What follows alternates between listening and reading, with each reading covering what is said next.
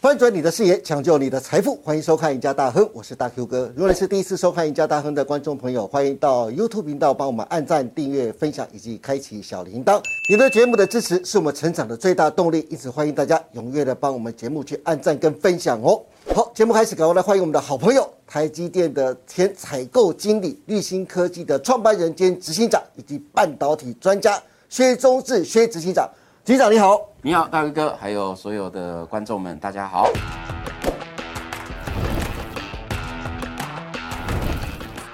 是，哎、执行长，我今天要跟你聊一聊很特别的议题啊，这议题特别在哪边呢？很 严肃，对不对？等一下，我们来好好来看一下哈，因为今年的大盘真的跌得很惨了、啊我算了一下，大盘从今年的高点一八六一九跌到十月二十五号的低点一二六二九啊，总共跌了五千九百九十点，跌幅高达百分之三十二点二。投资人投资报酬率啊一片惨淡，输到脱裤子了。因此就有投资人自嘲啊，今年最值钱的股是什么股？大家猜一猜，局长你猜一猜， 猜不到啊，猜不到，猜不到。 只剩下屁股啦。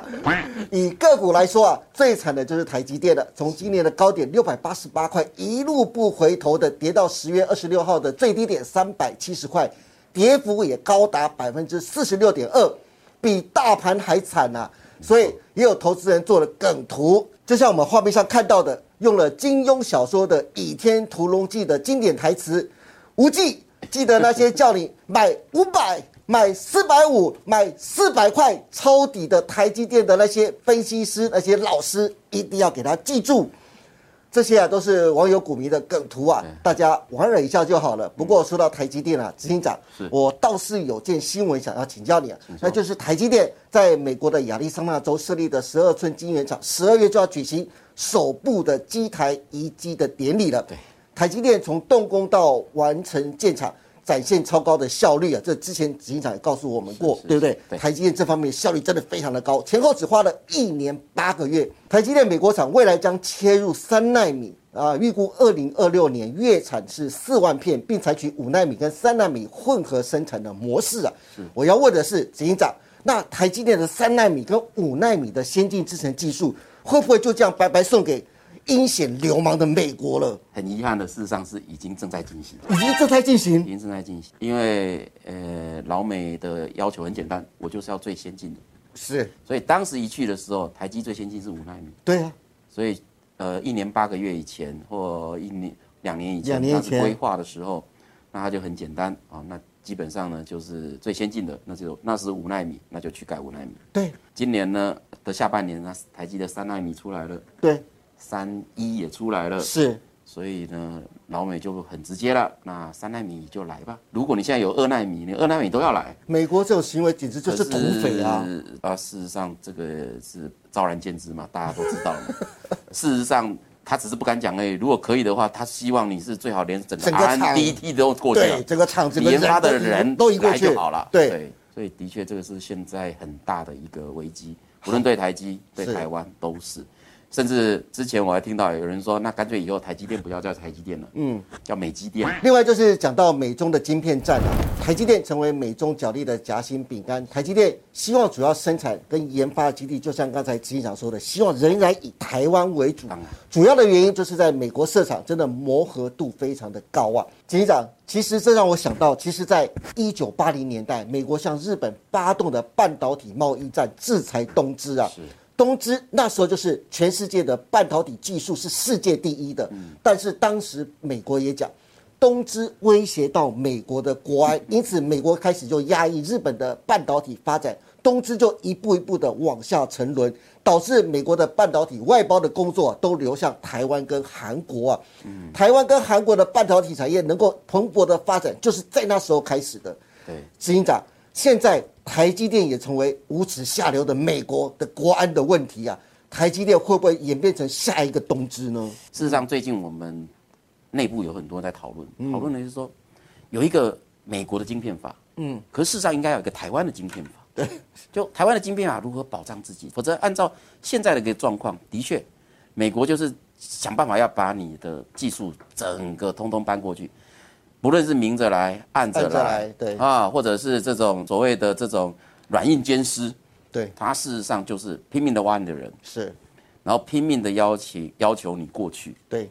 那把技术也带过去，对，是的。然后甚至像你刚刚讲到的，说这个啊，如果两岸发生了的话呢，他可能就是把台积电给毁了，把你的工程师全部载走，对，就连这种所谓的兵推，他全部都已经在他的里面。是。因为上一集金长特别提到过，嗯台积电会不会变成大陆的中芯半导体以及您的前东家长江存储啊？只要如果美国狠下心来，我设备不给你，我原料不给你，台积电一样没办法制造出先进制程技术的，这个是是的，对不对的？确它是就很可能也变成下一个东芝。我觉得懂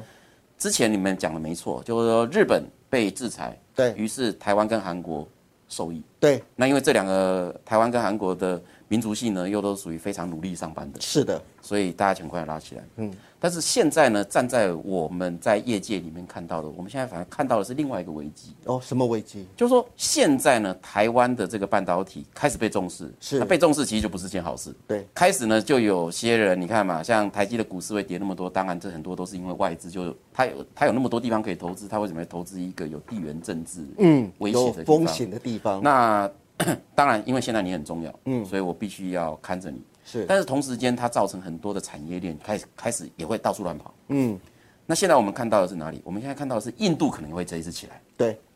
哎，东南亚还没办法，对因为东南亚的人的那个工作态度对还不太行。是但是我们现在看到印度起来了，印度的其实，在过去短短的这一段时间里面，这样就这几个月来，其实有大量的嗯的人都到印度去考察，是然后用印度的员工，嗯，因为呢，印度的成本还低更低，更低，对那他们的英文不错，对他们的人够认真，对他们的数学，他们的这些软体能力对，IT 都很强，全世所以界数一数二的，他们现在唯一糟糕的，大概就是印度当地的这些，我们称之为基础建设不好，对啊台湾的确的基是础建设还不错，嗯。所以，但是我们看到印度的崛起，我觉得这会是下一个很大的受益者。那台积会不会变成下一个东芝？我觉得日东芝当时就是因为后来整个日本是服从了，嗯，就听话了，对听话以后才造成他们自己失落的十年、二十年。但是基本上呢，我可以这样讲，台积并不会是这么听话，哦，是吗？我们并不会这么听听话。那很多动作其实也在进行。是你说三纳米被要求去了，我觉得以我对台积的信心，嗯，跟认识，对因为现在喊出来是什么五纳米、三纳米混乱，对对不对？那五纳米、三纳米混乱这个东西其实保有一个弹性，嗯，因为事实上如果你真实来讲的话，五纳米跟三纳米的雷同处还不少，嗯，五纳米跟七纳米的雷同数比较少，是因为七纳米还可以不需要用到 EUV，嗯，那五纳米就一定要用到大量的 EUV，是那三纳米现在呢也用很大量的 EUV，是，所以但是成本高嘛，对那所以台积后来才推出一个新的叫做三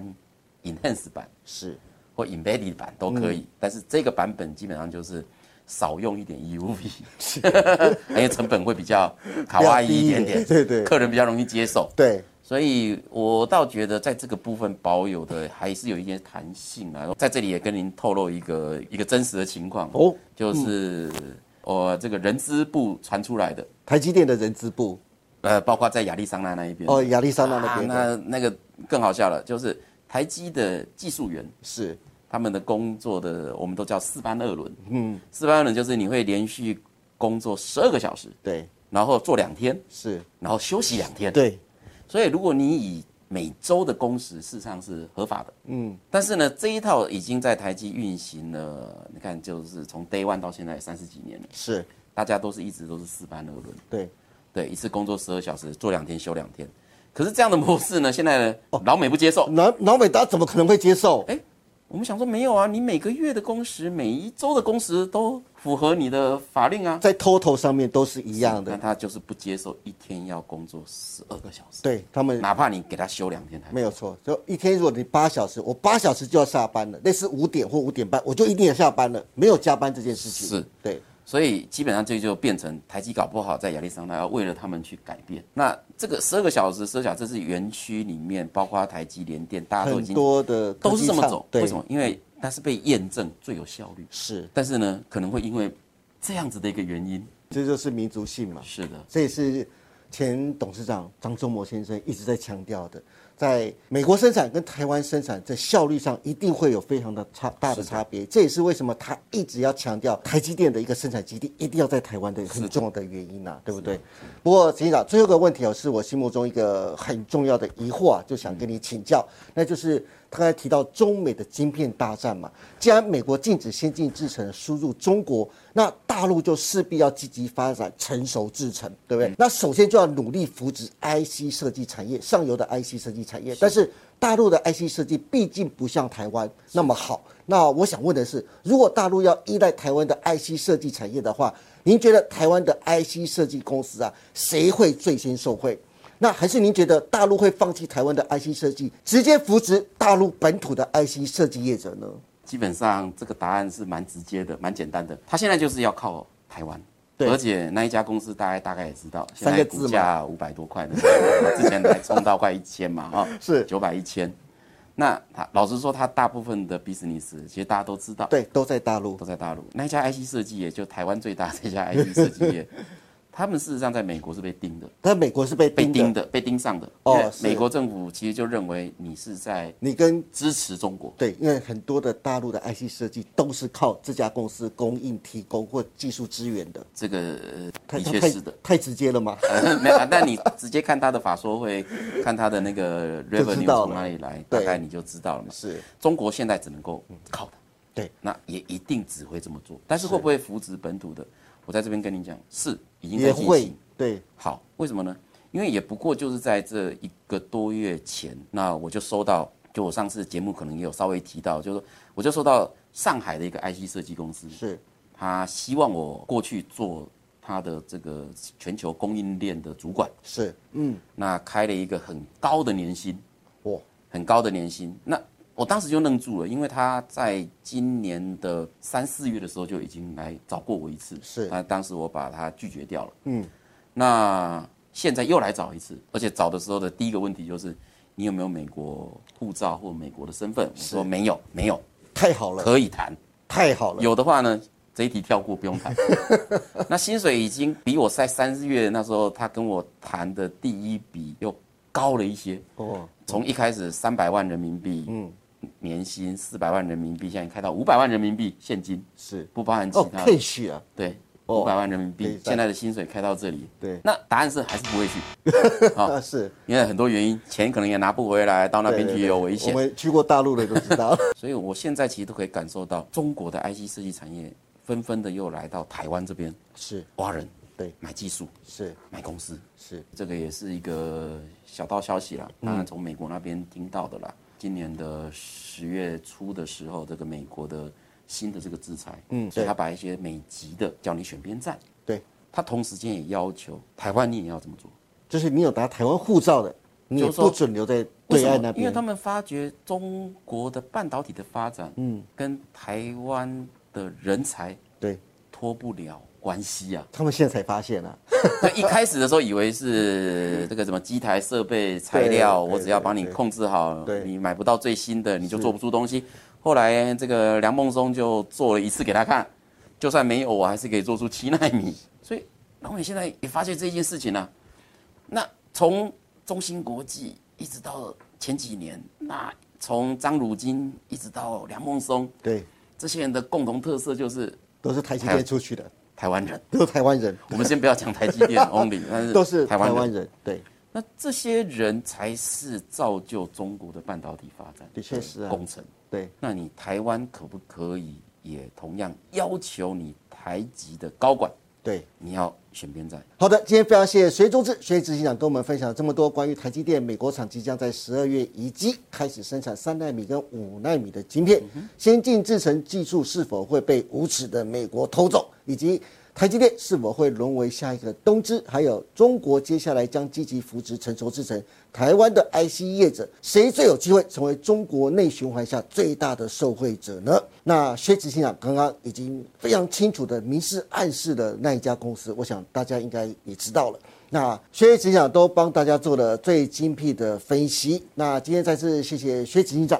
也谢谢大家收看我们赢家大亨。别忘记每周一到周四下午的五点半，我们再见喽，拜拜。拜拜。